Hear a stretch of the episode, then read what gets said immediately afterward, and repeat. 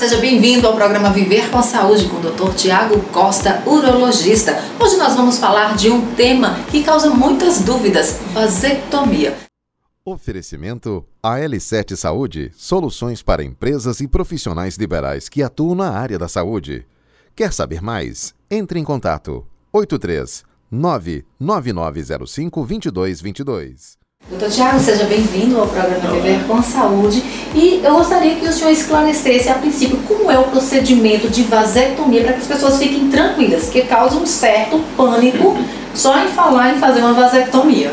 É, a vasectomia é uma cirurgia de pequeno porte, a cirurgia nós chamamos de cirurgia ambulatorial. Quando nós dizemos isso é porque ela pode ser feita apenas com anestesia local é de curta duração, no máximo meia hora, 40 minutos nós já terminamos o procedimento e tem baixo risco de complicação, de perda de sangue ou de complicações mais graves. É um procedimento que nós podemos fazer tanto em consultório, com, como eu falei, com a sedação, com, com ansiolítico oral, uma medicação oral e uma anestesia local, ou fazer em ambiente hospitalar, porque pode ser feito junto com anestesia local, uma sedação. É preciso antes fazer todo um acompanhamento, uma série de exames, como esse pré-operatório? O pré-operatório, primeiro, há um, há um impedimento legal. Então, só pode ser vasectomizado é, pacientes acima de 25 anos ou que tenham mais de dois filhos, que tenham dois filhos ou mais. Os pacientes que não se enquadram nessa situação, eles não podem ser vasectomizados. Em relação ao pós-cirúrgico, a recuperação, o pós, como é que ele se dá? Certo. O, o pós é muito tranquilo, é pouco, normalmente é pouco doloroso.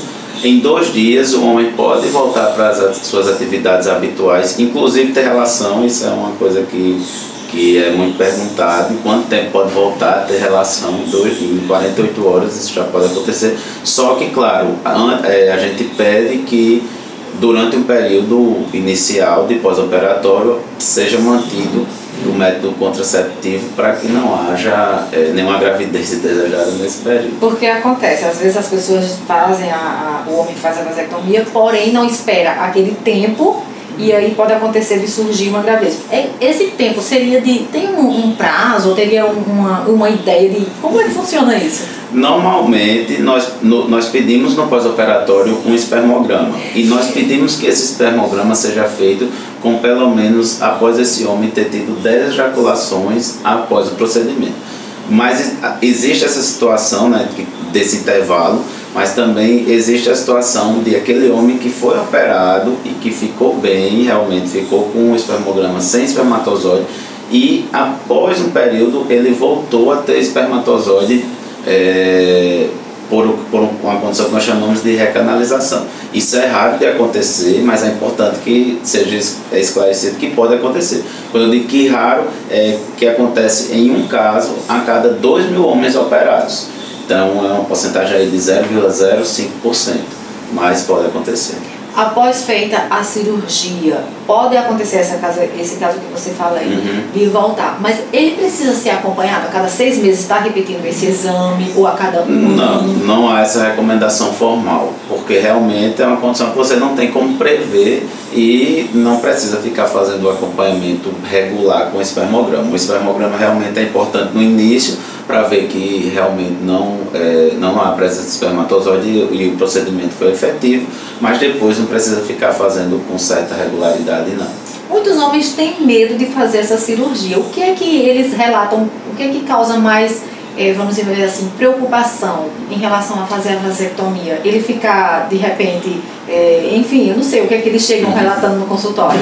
Não, há, uma, há um receio é, em relação a uma mudança no desempenho sexual. E sempre na conversa que eu tenho com os meus pacientes, eu aviso que é um procedimento que não altera em nada o desempenho sexual. Então, tamanho de pênis, padrão de ereção, tempo para ejaculação, volume de ejaculado, inclusive o aspecto do, do ejaculado não altera pela vasectomia. Porque a alteração que a vasectomia provoca no, no esperma é uma alteração microscópica. Então é só se você pegar um, um pouquinho do esperma e for observar lá que vai ver que não há presença de espermatozoides.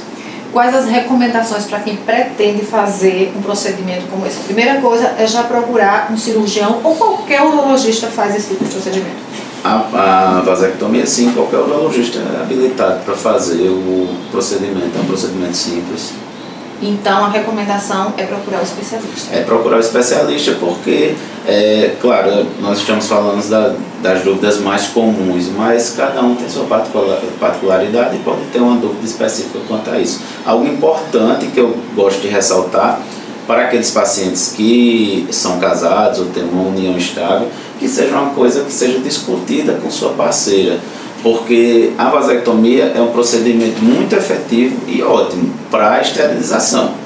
Mas é, se no futuro houver um arrependimento é, ou o desejo de ter um novo filho, é, pode ser tentada a reversão, mas aí a taxa de sucesso já é bem mais baixa do que a da vasectomia.